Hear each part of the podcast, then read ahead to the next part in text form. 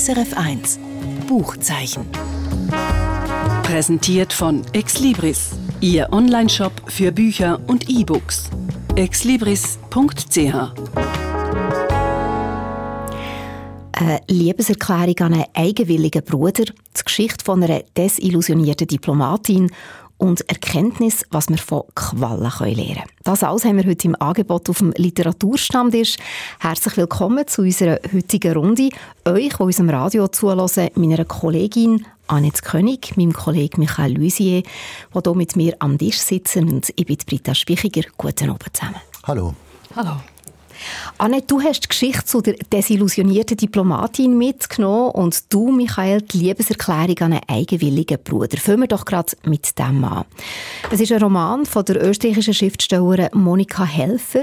Er heißt Löwenherz und es ist ihr dritter autobiografischer Roman nach Bagage und Fati. Jetzt steht ihr Bruder Richard im Zentrum, der sich mit ungefähr 30 ins Leben genommen hat. Ein drittes Mal erzählt Monika Helfer also Teile von ihrer Familiengeschichte und macht daraus Literatur. Um was geht's? Also es geht grundsätzlich um den Richard, um sein kurzes Leben. Es ist ein bisschen ein Sonderling, ein Einzelgänger auch, ein bisschen ein naiver Mensch auch. Er vertraut jedem, auch wenn die Person ihm schadet, beispielsweise.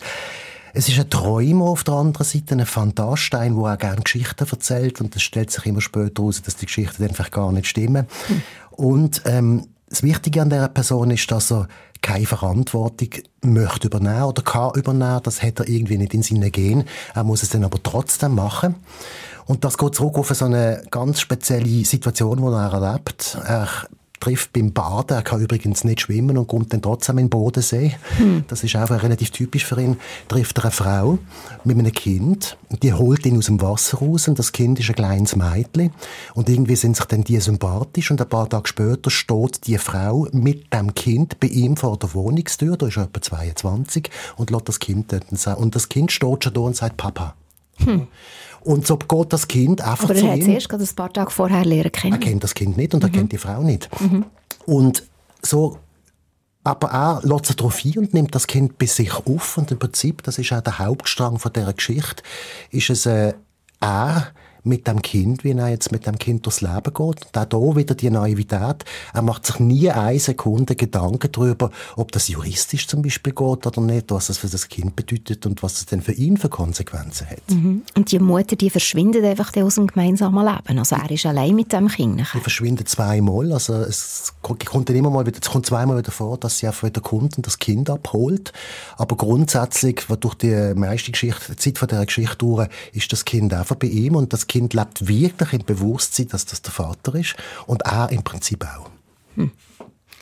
Ja, wie geht denn die Geschichte weiter? Du hast ja gesagt, es nimmt ein tragisches Ende. Was passiert mit ja, dem es, es, ich, ich weiß nicht, wie viel ich soll verraten, aber äh, Tatsache ist, dass das natürlich schief geht. Ähm, er heiratet einmal im Verlauf dieser Geschichte und die Frau, die er heiratet, die ist ganz Gegenteil von ihm. Das ist eine wahnsinnig strukturierte Frau, die eine tolle Karriere macht. Sie ist eine Juristin und sie setzt sich in den Kopf, dass das Kind adoptiert wird und schreibt dieser Frau einmal einen Brief, so, so ein bisschen soll ein Versuch sein, zu schauen, ob das geht oder nicht. Und das kommt der also sie, sie, muss auch zuerst noch lange recherchieren, wer die Frau überhaupt ist, wo die im Moment gerade lebt. Findet es dann raus, das ist in Graz. Mhm. Weiss dann auch, wie die Frau heißt und weiss dann auch mal, wie das Kind wirklich heißt. Das weiß man nämlich auch immer nicht. Sie wird einfach Putzig genannt, aber mhm. wie der richtige Name, der Taufname tatsächlich ist, weiß man auch nicht. Einmal, die findet das alles raus.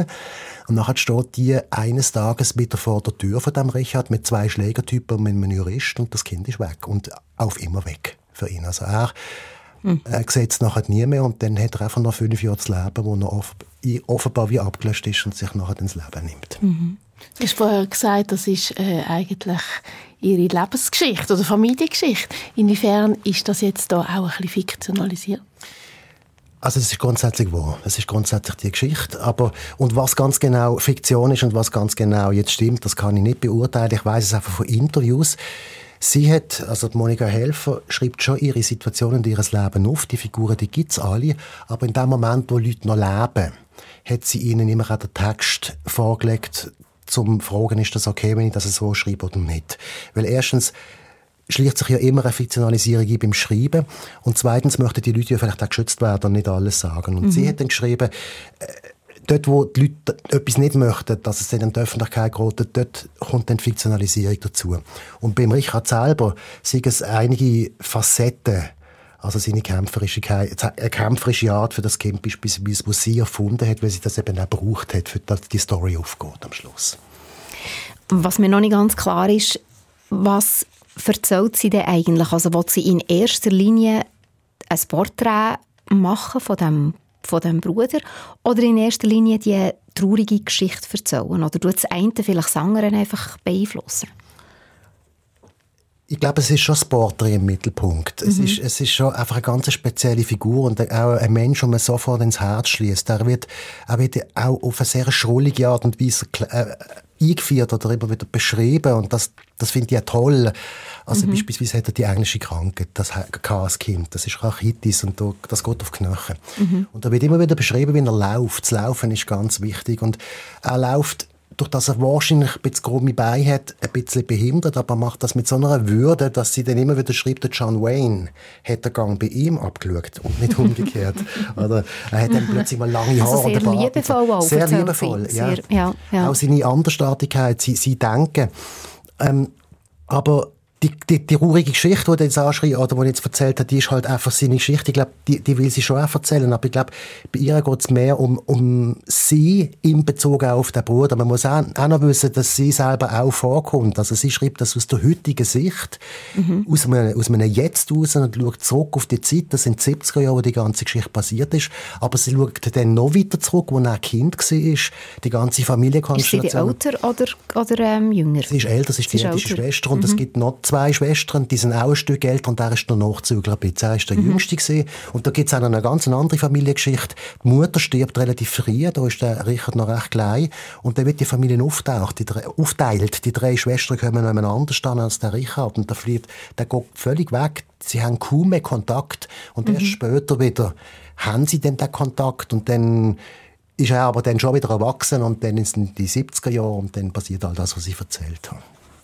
In was für einen Spruch erzählt Monika Helfer von dem, von dem Bruder? Ich glaube, die Sensibilität, wo sie überhaupt hat in Bezug auf auf die Figur, wie sie die beschreibt, wie sie die ganze Geschichte beschreibt, wie sie Inka einschätzen und so. Ich glaube, das ist das Wichtigste. Es ist ein sehr einfacher Spruch, es ist, äh, es ist fein, es ist mhm. schön, mhm. es ist nicht spektakulär, es ist nicht zu viel, aber es ist unglaublich sensibel. Vielleicht kann ich es so mhm. ausdrücken. Es entsteht dann auch beim Lesen das Gefühl, dass man die Figur sehr, sehr bald wie erkennt und darum wird man dann auch dranbleiben. Es ist auch die Art und Weise, wie sie es erzählt. Mhm. Vielleicht kann ich da gerade noch etwas anfügen zu der Machart. Das finde ich noch sehr interessant. Im Leben von der Monika Helfer selber passiert in seiner Zeit, wo sie beschreibt, auch wahnsinnig viel. Sie hat zwei Kinder, ist verheiratet und das geht schief. Sie lernt einen neuen Mann kennen. Es ist zuerst einfach der Liebhaber, dann wird es der neue Mann. Und das ist der Michael Köhlmeier. Das ist auch ein Schriftsteller, Schriftsteller den ich auch mhm. schon von ihm hier erzählt habe. Mhm. Und er ist ja eben auch Schriftsteller. Mit ihm ist sie bis heute zusammen und verheiratet. Und, und die Ebene spielt immer wieder mit. Sie sagt immer wieder, bis dahin habe ich es jetzt einmal in Michael zum Lesen gegeben und er sagt das und das und das. Mhm. Und er hat damals den Richard auch gekannt. Und er schätzten auch immer wieder ein. Also erstens wird Geschichte immer wieder kommentiert von ihr selber, wie von ihrem Mann und zweitens wird das Buch und die Art und Weise, wie es erzählt ist, auch immer wieder kommentiert. Und das finde ich unendlich spannend. Mhm. Also sie bringt es auch immer wieder auf verschiedene Ebenen in dem, genau. in dem Fall. Mhm. Und bei mir geht das so weit, dass ich einmal plötzlich seine Stimme höre, wenn ich lese. Mhm. ja. Gibt es sozusagen auch noch den Text, ähm, äh, ist er auch Projektionsfläche jetzt für die eigene Familiengeschichte, wenn du das liest? Für mich? Ja. Nein, das ist es jetzt nicht. Also natürlich überlegt man sich schon immer wieder, wie ist mein Verhältnis zu meinen Geschwistern, die, was würde ich vielleicht erzählen können, was wäre bei mir interessant. Aber die Geschichte ist so wuchtig, die Geschichte ist so lebendig und so dicht und auch letztlich so anders als das, was ich, was jetzt mein Erfahrungshintergrund ist, dass, dass, dass man das nicht in den Sinn kommt. Also ich bin so absorbiert und so auf die Geschichte konzentriert beim Lesen. Natürlich, sie sagt auch mal in einem Interview, dort, wo die meisten Geschichten passieren, das ist halt innerhalb von der Familie und das ist bei mir, meiner natürlich nicht anders wie bei ihr. Aber letztlich ist die Geschichte einfach so stark erzählt, dass meine Geschichte neben der Wurst ist, eigentlich bei mir beim Lesen. Aber eben, sie tut ja vielleicht schon auch das Thema Familien aufbringen, oder? Also macht sie sich ja auch grundsätzlich Gedanken dazu, wie man prägt wird von der Familie, was Familie bedeutet. Klar, also das ist mhm. ähm, eins der Hauptthemen jetzt in diesem Band. Es gibt ja noch zwei Vorgängerbände, mhm. wo ja auch um ihre Familie geht. Eins der Hauptthemen da sind die letzten fünf Jahre eigentlich, wo sie wahnsinnig viel mit sich selber und ihrer Scheidung und dem ganzen Zeug zu tun hat und dieser neuen Beziehung und wieder zwei neue Kinder, die kommen, dass sie den Bruder wie vergisst nach dem Unglücksfall, wo, da, wo, wo da passiert mhm. ist und dass sie sich dann später auch ein schlechtes Gewissen macht, ähm, dass sie vielleicht mehr hat können machen in der Genau, ja. Mhm. mhm. In einem anderen Interview wiederum sagt sie, schlechtes Gewissen sei sowieso eine Haupteigenschaft von ihr. Also ist dann auch wieder ihre Sache. Aber, aber mhm. die Prägung durch Familie, das ist etwas ganz Entscheidendes in all diesen drei Büchern. Mhm. Sag noch schnell etwas zum Titel «Löwenherz» heisst der Roman ja. Und ich habe noch gelesen, das sei der Spitzname, wo der Helfer ihren Vater eben ihrem Bruder gegeben hat. Aber hat es auch etwas zu tun vielleicht mit dem König vom Mittelalter? Oder, also ich weiß nicht, wie es dir gegangen ist, Annette. Ein Buch, das mir auch in Sinn kam, ist der Astrid Lindgren ihres «Die Brüder Löwenherz». Wo, hat es gar nicht mit, mit dem zu tun? Es ist wirklich, es geht zurück auf, die, auf den Vater. Mhm. Und das ist auch noch eine, eine spezielle Geschichte insofern, als dass der Vater in dem Moment, wo die Mutter stirbt, sich überhaupt nicht mehr um die Kinder kümmern. Also eigentlich mhm. wäre ja auch jetzt in der Verantwortung, aber mhm. er gibt sie da und dort an. Aber der, der Richard ist immer sein Lieblingssohn. Wobei der Richard nie etwas von dem mitbekommt, eigentlich, wenn wir ehrlich sind. Mhm. Aber der, der Vater, der nennt ihn dann der Löwenherz. Und das, ist, äh, das bleibt dann irgendwie übrig als Namen und gibt dem Buch den Titel. Mhm. Ja. Aber ich glaube nicht, dass es Anspielungen hat. Ich glaube auch der Charakter von dem Richard ist ganz anders, als man sich den englischen König aus dem Mittelalter vorstellt. Mhm. Was hat dir so gefallen an diesem Buch?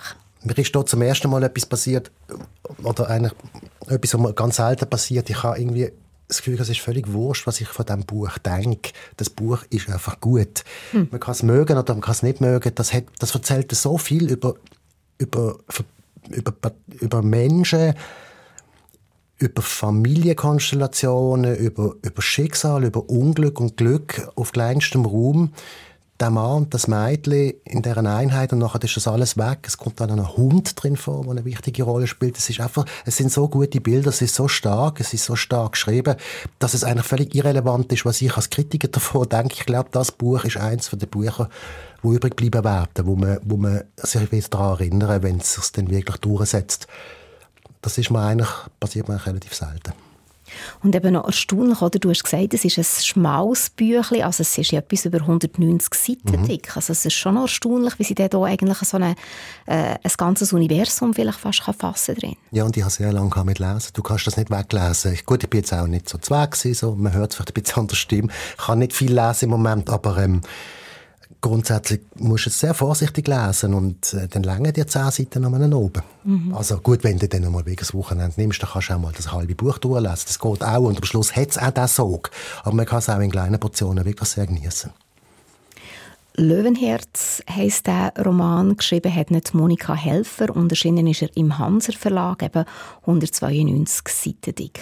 Der Roman ist übrigens auch auf unserer momentanen SRF-Bestenliste. Die aktuelle Ausgabe vom Monat April ist jetzt gerade rausgekommen. Und wenn es euch Wunder nimmt, was für Bücher dass es diesen Monat sonst noch auf die Bestenliste geschafft haben, dann findet die Liste unter srf.ch-literatur. Dort kann man sich übrigens auch gerade anmelden, wenn man die Liste jeden Monat ins virtuelle Postfach geliefert bekommen Buchtipps also Freihaus. Und apropos Buchtipp, Annette. Du hast ein Buch mitgenommen, das neue Buch von der deutschen Autorin Lucy Fricke. Und äh, wenn man sich zurückerinnert, ihr letztes Buch, das ist ein humorvoller Roadtrip über die Befindlichkeit von Frauen in ihren 40 Die hat sie dann auf die Schippe genommen und jetzt eben in diesem neuen Buch beleuchtet sie eigentlich ganz ein anderes Milieu, das Diplomatenmilieu. Und das Buch heisst auch «Die Diplomatin», knüpft sie damit aber gleich irgendeine Form an das frühere Buch an.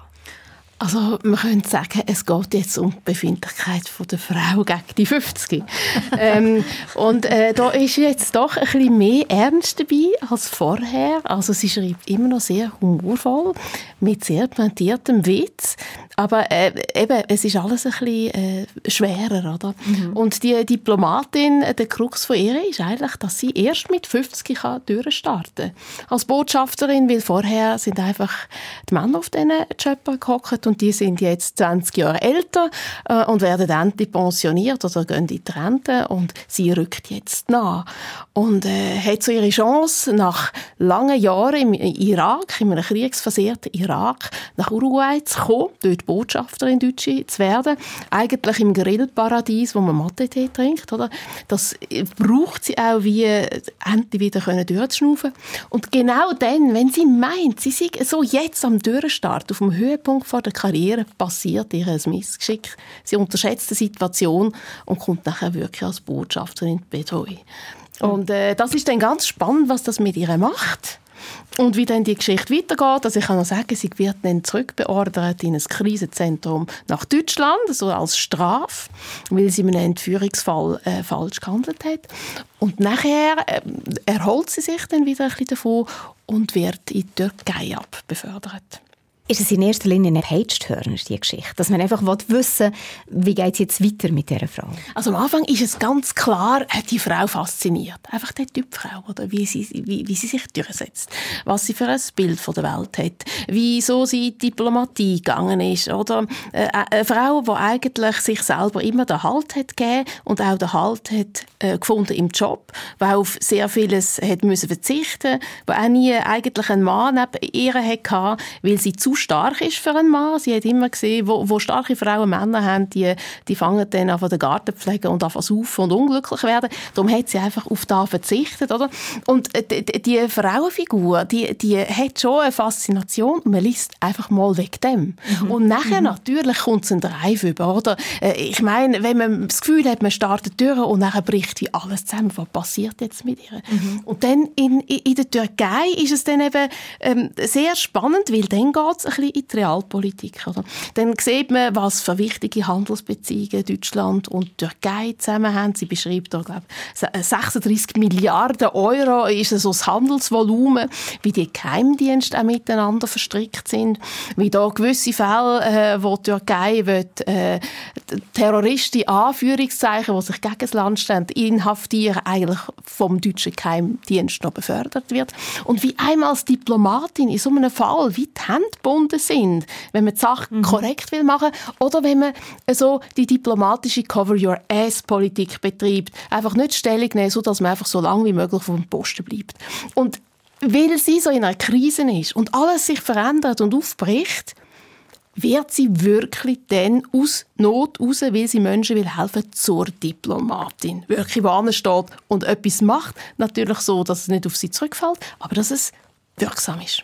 Ich, ich würde gerne etwas fragen zu dem Punkt in Uruguay am Anfang von, von, von dem, was du erzählt hast, dass sie dort den Fehler macht und offenbar äh, falsch reagiert. Ist das und das zielt jetzt ein bisschen ab in, in die tatsächliche Politik hinein. Ist das realistisch oder glaubt man das, wenn man das liest, oder merkt man einfach, okay, ich habe eine starke Frau gefunden, jetzt muss da etwas ganz Schlimmes passieren, jetzt ist es konstruiert, damit überhaupt die Story kann lanciert werden Nein, ich habe das nie irgendwie konstruiert gefunden. Ich kann, also dort in dem Fall geht es auch ein bisschen um, auch um Medienkrieg. Mhm. Natürlich, was, es, was die Medien können bewirken wenn sie jemanden abschiessen wollen. Aber man kann sie eben nicht abschiessen. Aber der Fall, es geht um eine Reisejournalistin, die eine Tochter ist von einer Verlegerin, von einer Deutschen. Und die wird entführt äh, und die stirbt, ja.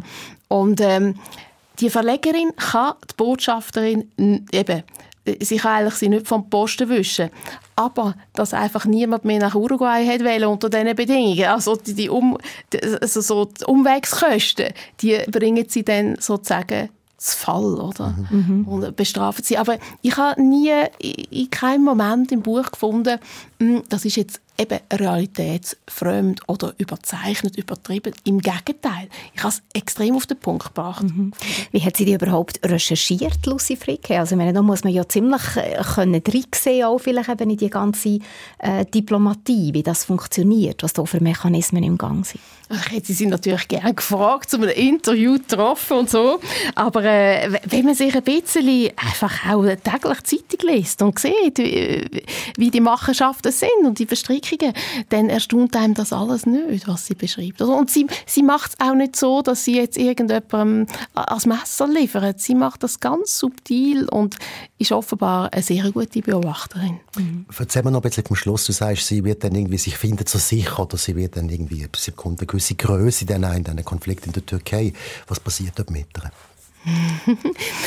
ähm, eben genau das. Also der Zweifel, den sie hat, äh, als Diplomatin nicht können, äh, die Welt verstehen, verbessern und eben ins politische Gesehen einzugreifen. Sie realisiert, dass sie das doch sehr wohl kann, wenn sie eben ihren Handlungsspielraum ausnützt. Mhm.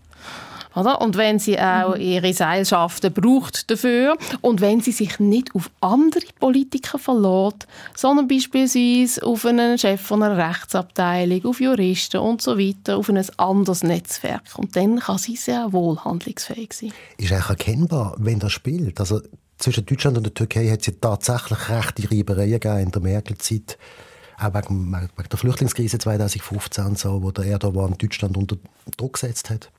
Es ist vermutlich zwischen dann und heute. Okay. Also auch die Flüchtlinge werden aufgegriffen, ähm, eben die, die Kurden als mhm. militante äh, Terroristen und so weiter. Das wird zum Thema gemacht. Also das ist natürlich die Perspektive von der Türkei. Und so. Es ist also mhm. sehr, mhm. sehr, sehr nah. Bei jetzt auch äh, ein türkisch-deutsche Kuratorin wird im Frauengefängnis eingeboxt, weil, weil eben sie opponiert mit, mit ihren Ausstellungen. Oder? Und ein Sohn, der in Deutschland aufgewachsen ist, wird sie besuchen und reist in die Türkei ein und der kommt nicht mehr raus. Und ein Journalist, der eigentlich so Machenschaften aufdeckt zwischen Deutschland und der Türkei, zwischen den zwei Geheimdiensten, die sich Akten hin und her äh, schieben, der gerät auch in Lebensgefahr. Und eben dann muss die Frau da in diesem Buch handeln.